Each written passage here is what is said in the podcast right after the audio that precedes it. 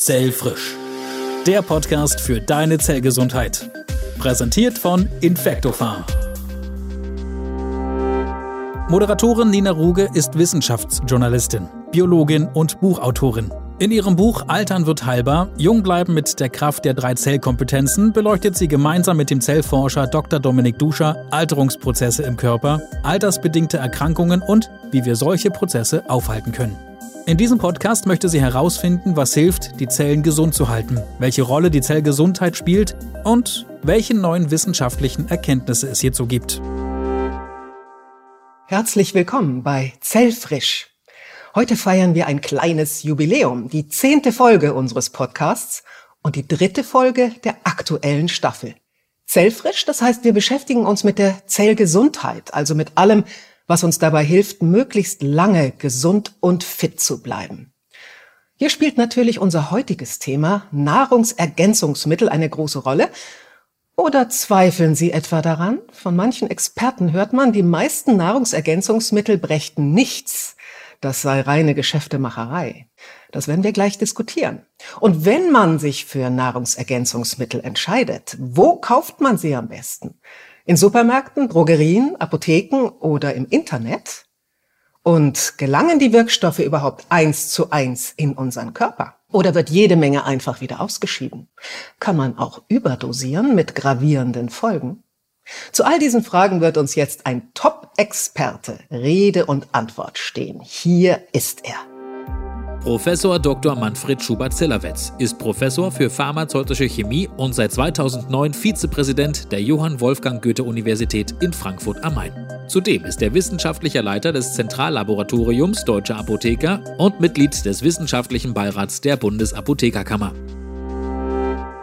So, herzlich willkommen, Herr Professor Schubert-Zillerwetz in Frankfurt. Hallo.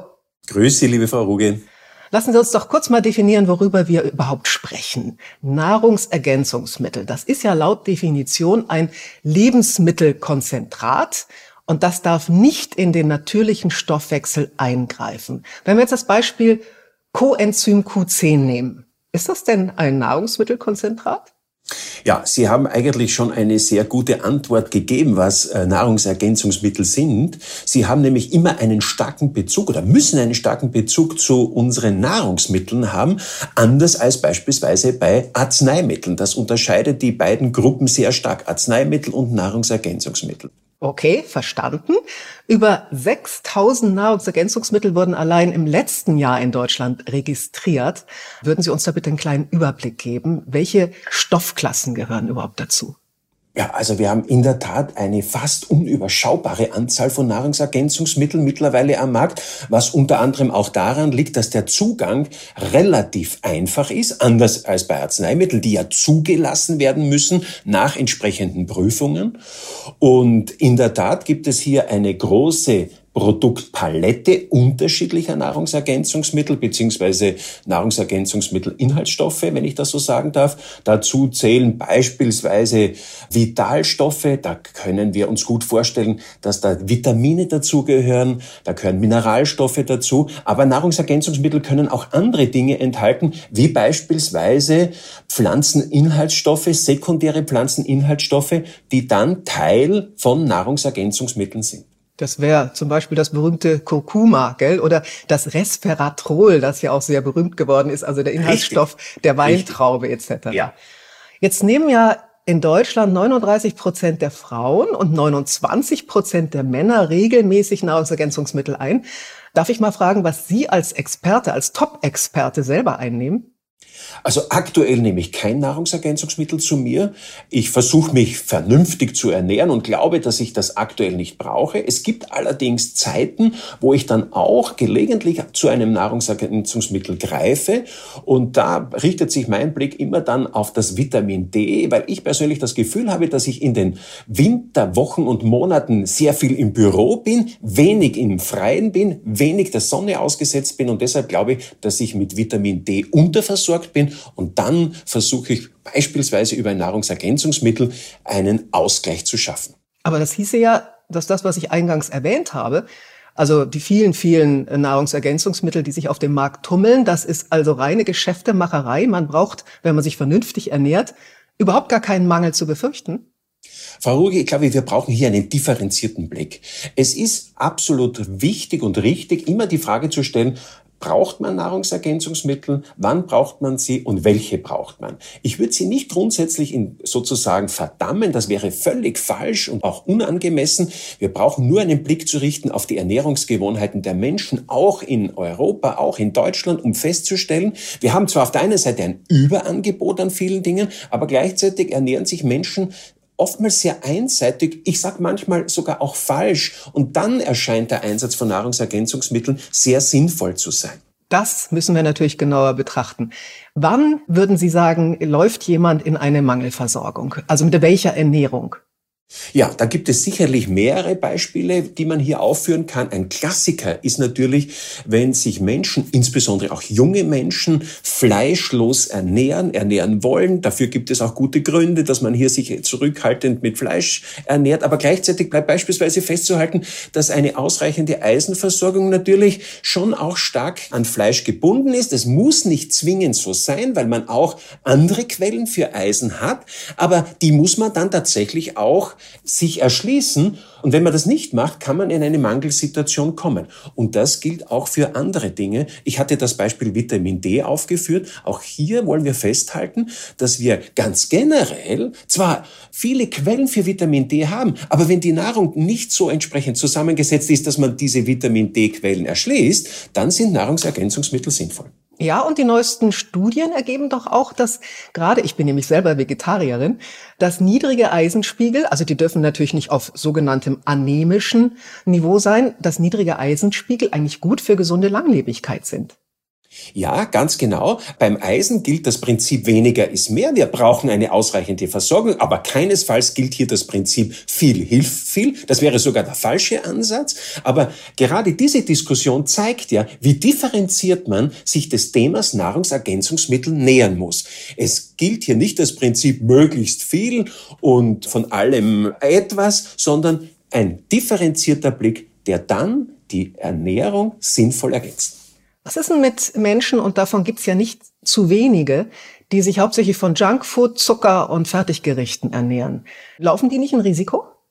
ja, die laufen in mehrerlei Hinsicht ein, in ein Risiko. Einerseits ist das, was Sie gerade beschreiben, nicht gerade eine Grundlage, um gesund alt zu werden. Das ist der eine Punkt. Also hier würde ich raten, zu überlegen, ob man nicht die Ernährung umstellt. Aber wenn das schwierig erscheint und gar nicht möglich ist, dann sollten diese Menschen schon daran denken, sich mit Nahrungsergänzungsmitteln auch zu versorgen, um den einen oder anderen Ausgleich zu schaffen. Hier bedarf es vor allem auch einer guten Beratung. Dazu gehört auch Ernährungsberatung. Ja, Ernährungsberatung ist ein wesentlicher Teil einer vernünftigen Ernährung. Und gerade bei Menschen, die sich so ernähren, wie Sie das beschrieben haben, da haben wir eher eklatanten Handlungsbedarf. Ja, und gerade die werden ja nicht zur Ernährungsberatung gehen, üblicherweise. Was würden Sie denen denn, sagen Sie mal nur so ein paar Stichworte empfehlen?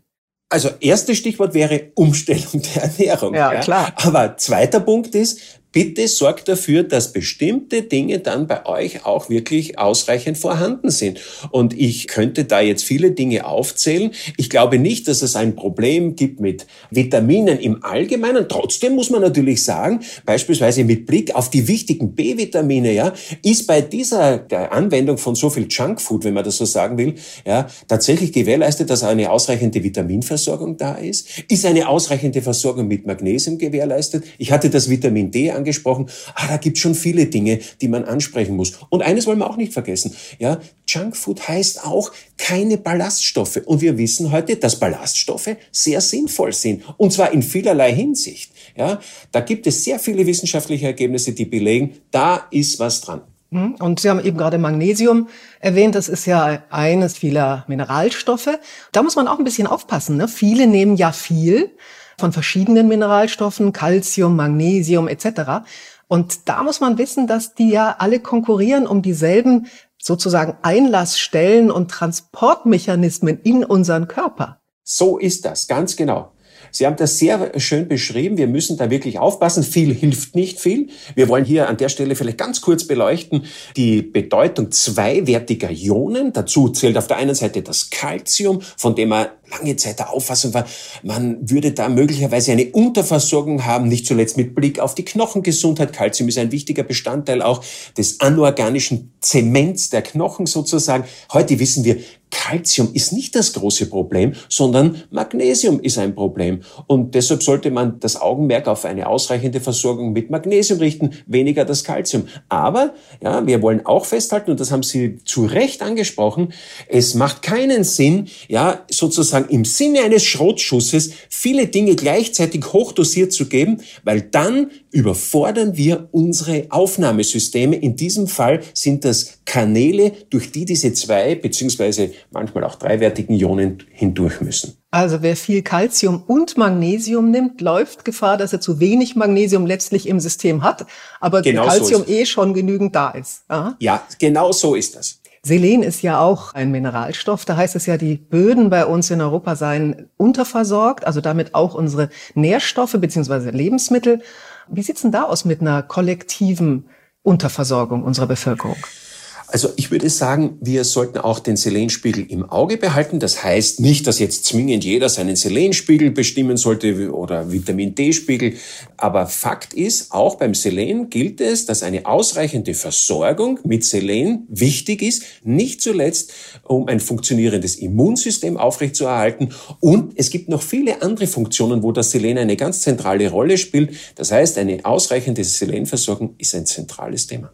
Wer jetzt ein bisschen tiefer in die Tasche greifen möchte für seine Gesundheit und sagt, na ja, aber vielleicht sollte ich vielleicht doch mal meinen Spiegel, meinen Blutspiegel an bestimmten Vitaminen und Mineralstoffen messen lassen. Würden Sie das empfehlen und wenn ja, für welche Substanzen? Ja, also das ist ein guter Punkt. Also zunächst einmal müssen wir das nicht flächendeckend machen in jedem Alter.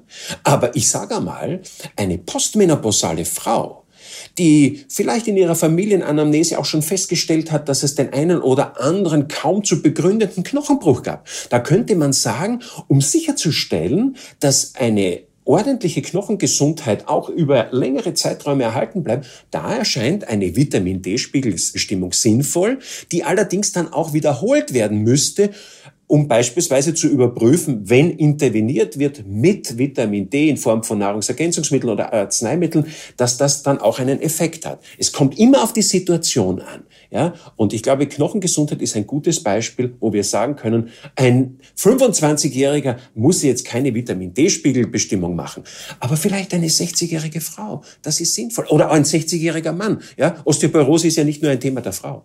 Ja, dann schauen wir uns doch überhaupt mal ältere Menschen an.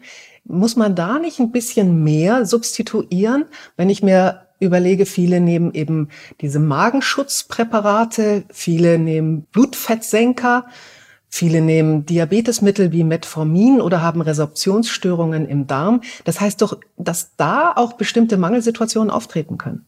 Absolut. Sie bringen es sehr schön auf den Punkt. Wir haben ja eine Situation, wonach die Menschen typischerweise in höherem Alter mehr Arzneimittel einnehmen. Ich nehme jetzt aus der Gruppe der genannten Arzneistoffe beziehungsweise Arzneimittel eine Gruppe raus, die sogenannten Magenschutzmittel, wozu auch die sogenannten Protonenpumpenhämmer gehören, die den Magen-pH-Wert beeinflussen und damit natürlich den pH-Wert in unserem Gastrointestinaltrakt. Das heißt, die Situation verändert verändert sich, was die Aufnahme auch von Nährstoffen betrifft. Und da muss man natürlich wirklich aufpassen, dass man in vielerlei Hinsicht das tatsächlich auch bekommt, was man braucht. Ja, das betrifft, ich sage einmal, wenn man Protonenpumpenhämmer nimmt, Magenschutzmittel, zum Beispiel das Magnesium. Aber nicht nur das Magnesium, sondern beispielsweise auch das Vitamin B12, von dem wir wissen, und zwar ohne Wenn und Aber, wie wichtig und bedeutsam es ist. Also da macht es schon Sinn, den betreuenden Absolut. Arzt zu fragen. Ne? Ja. ja. Und eine Frage muss ich jetzt hier unbedingt noch stellen. Viele ja. haben ja jetzt während der Pandemie, die Umsätze sind ja explodiert, äh, in hochdosiertes Vitamin C, dann Selen, Zink, auch Vitamin D gekauft und in großen Mengen genommen. Hand aufs Herz. Wie finden Sie das? Bringt das was? Ja, das ist eine gute Frage. Es gab einen Nobelpreisträger, Pauling, der hat geschworen darauf, hohe Dosen Vitamin C zu sich zu nehmen. Nun, eine ausreichende Vitamin C-Versorgung ist unverzichtbar und ein wesentlicher Bestandteil auch für ein funktionierendes Immunsystem. Ich halte fest, dass eine ausreichende Versorgung mit den Dingen, die Sie genannt haben, wichtig ist, aber man sollte die Kirche im Dorf lassen, nicht über das Ziel hinausschießen, ja. Und ich glaube, dass die Effekte, die man hier erwarten kann, nicht so groß sind, wie das gemeinhin erwartet wird. Also ich glaube, das bringt in der Regel nichts. Trotzdem halten wir fest, natürlich, wenn die Ernährungssituation, die Zusammensetzung der Nahrung nicht so ist, dass gewährleistet ist, dass Vitamin C ausreichend zugeführt wird oder Selen oder andere Dinge, dann kann die Zufuhr sinnvoll sein. Aber gerade beim Vitamin C würde ich sagen, ist die Gefahr, dass man unterversorgt ist, eher gering. Und die Gefahr, dass man überdosiert, ist auch nicht so gegeben, weil Vitamin C wasserlöslich ist und dann einfach wieder ausgeschieden wird. Das und gilt aber für andere Vitamine nicht unbedingt. Das heißt also, bei bestimmten Dingen, die man so einfach mal locker einnimmt, kann man auch überdosieren. Ja ja. die fettlöslichen Vitamine. Zum Beispiel. Und da gab es ja auch beschriebene Fälle. Nicht? Es ist ja nicht so, dass es da diese Fälle nicht gibt, ja, wo eine Überdosierung mit Vitamin D, mit Vitamin A tatsächlich dann auch manifest wird. Und das müssen die Menschen wissen. Ja, Vitamin A, D und auch E. Vorsicht. Richtig. Ne? Dann gibt's das äh, relativ neue Nahrungsergänzungsmittel Spermidin. Das ist ja ein Nahrungsmittelkonzentrat aus Weizenkeimen und das produzieren wir selbst. Das nehmen wir auch mit der Nahrung auf. Was halten Sie denn davon, das jetzt auch noch zusätzlich einzunehmen? Ich halte im Grundsatz viel davon. Spermidin ist eines der interessantesten Moleküle, auch der biomedizinischen Wissenschaft. Wir verschaffen uns gerade momentan einen intensiven Überblick über die Bedeutung des Spermidins. Sie haben zu Recht darauf hingewiesen, dass wir einen Teil des Spermidins in unserem Körper produzieren. Ein Teil des Spermidins wird auch in unserem Darm gebildet durch das Mikrobiom und Spermidin wird durch die Nahrung zugeführt. Was wir feststellen ist, dass die Spermidinspiegel im Alter abnehmen, was natürlich zu hinterfragen ist, ob das sinnvoll ist, wenn diese Spiegel abnehmen nehmen, weil wir auf der anderen Seite eine immer stärkere Evidenz, wissenschaftliche Evidenz über die Bedeutung des Spermidins haben. Und ein Punkt ist, und den will ich an dieser Stelle wirklich ansprechen, neben anderen Punkten, dass das Spermidin ein wichtiger Faktor ist, der in unseren Zellen dafür sorgt, dass sozusagen die Müllabfuhr funktioniert, wenn ich das so beschreiben darf, beziehungsweise dass auch die Aufarbeitung nicht benötigter Zellbestandteile induziert wird, Autophagie, und dass aus diesen Abbauprodukten dieser nicht mehr benötigten Produkte Dinge bereitgestellt werden, um die Vitalität der Zellen zu erhalten. Also das ist schon eine fantastische Substanz, deren Bedeutung nicht unterschätzt werden darf. Gleichzeitig wissen wir beispielsweise, dass dieses Spermidin auch Beiträge liefert zur Gefäßgesundheit durch Bereitstellung von Vorstufen, die ein ganz kleines Molekül zur Verfügung stellt, nämlich NO. Und NO ist ja eine Nobelpreissubstanz, die sorgt dafür, dass die Blutgefäße elastisch bleiben. Also Spermidin kann viel. Mhm. Ja, ich würde gerne gleich nochmal aufs Spermidin zurückkommen. Das Wichtige ist ja erstmal, wenn ich ein Nahrungsergänzungsmittel kaufe, das gilt auch fürs Spermidin, man muss ja aus dem Weizenkeim erstmal vernünftig den Wirkstoff rauskriegen, in die Tablette rein und da muss er dann auch so drin bleiben, dass wenn ich ihn einnehme, dass er dann auch in einer vernünftigen Dosierung, nämlich das, was da drauf steht, in meinem Körper ankommt. Wer kontrolliert eigentlich, egal jetzt ob Spermidin oder andere Nahrungsergänzungsmittel, ob da wirklich eine gute Qualität drin ist und auch so viel, wie draufsteht auf der Verpackung? Das ist ein guter Punkt. Also wir haben ja einen relativ leichten Zugang äh, für die Hersteller von Nahrungsergänzungsmitteln, was den Markt betrifft. Und da spielt sehr viel Vertrauen einerseits eine Rolle, aber gleichzeitig natürlich auch Kontrollen, die aber natürlich ganz anders aussehen als beispielsweise bei Arzneimitteln, wo die Auflagen und Vorgaben sehr viel strenger sind. Und es braucht hier schon einen geübten und geschulten Blick auf das Produkt, um einschätzen zu können, ob die Qualität entspricht oder nicht entspricht. Damit sind wir schon auch bei der Frage, woher soll ich die beziehen? Ja, und da habe ich auch eine klare Meinung. Ja, das sollten gesicherte Quellen sein, wo man auch durch Beratung gute Informationen über die Nahrungsergänzungsmittel bekommt. Ich ahne schon, welche die beste Quelle ist, nämlich die Apotheke. Aber eins interessiert mich vorher noch. Ich kann also einfach mal ich selber, ja, losmixen, nehme einfach bestimmte Wirkstoffe, sag, da ist die vorgeschriebene Höchstmenge nicht überschritten und ich melde das an beim Bundesamt für Verbraucherschutz und Lebensmittelsicherheit und dann verkaufe ich das einfach. Die Sicherheit des Produktes verantworte ich ganz persönlich und niemand kontrolliert. Ist das richtig? Im Grundsatz ist das richtig, ja, was Sie sagen. Ja, aber es gibt hier Regularien, die sind auf europäischer Ebene angesiedelt. Es gibt Regularien, die auf Bundesebene angesiedelt sind, also auf Länderebene. Und es gibt natürlich auch die Aufsichtsbehörden, die auch hier Kontrollen machen. Aber grundsätzlich gilt, dass man vor diesen Produkten da würde ich schon kritisch sein. Also wenn jemand so sagt, oh, ich mische da jetzt alles zusammen und da bringt das einfach in den Markt, das geht A gar nicht und B würde ich auch davor warnen, nicht rationale Nahrungsergänzungsmittel einzunehmen bzw. sie herzustellen. Auf Dauer haben diese Produkte keine Chance. Naja, also im Internet kursiert da ja so einiges und Sie sind der wissenschaftliche Leiter des Zentrallaboratoriums Deutscher Apotheker, also sind wahnsinnig wichtig für die Kontrolle. Und sie testen ja auch Produkte aus dem Internet beispielsweise, aber auch aus Drogerien und Apotheken. Und da kursiert doch so einiges, was Sie wahrscheinlich zu der einen oder anderen Überraschung geführt hat. Ja, also da bin ich ganz bei Ihnen, Frau Ruge, das ist so. Und da möchte ich auch die Menschen und die Konsumentinnen und Konsumenten wirklich warnen davor, Nahrungsergänzungsmittel unklarer Herkunft oder mit unsäglichen Heilversprechen, was ja gar nicht erlaubt ist, zu kaufen, weil in aller Regel verbirgt sich dahinter sehr viel Unfug. Und dann will ich auch noch feststellen, unsere Untersuchungen im Zentrallabor Deutscher Apotheker haben gezeigt, dass nicht wenige dieser Nahrungsergänzungsmittel aus unklaren Quellen auch Stoffe enthalten, die gar nicht enthalten sein dürfen. Auch da muss man aufpassen. Wir tun unserer Gesundheit nichts Gutes, wenn wir uns schlechten Produkten aussetzen. Häufig sind die auch total überdosiert oder in manchen Produkten ist auch gar nichts drin von dem, was da auch versprochen das. wird. Ne?